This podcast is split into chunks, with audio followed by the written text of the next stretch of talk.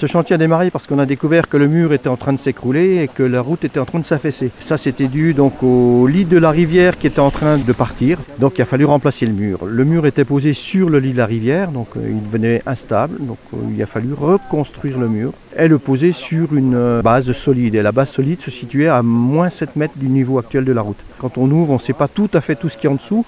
On a eu quelques sondages, mais les sondages sont tombés juste à côté de l'éperon rocheux et juste à côté de la poche de mauvais matériaux qu'on a découvert après avoir fait des terrassements. Le deuxième report de délai, c'est la fourniture des couvertines qui étaient dues. Ce sont des pièces uniques euh, faites sur mesure et donc le fournisseur a eu du mal à les fabriquer euh, en date et en heure.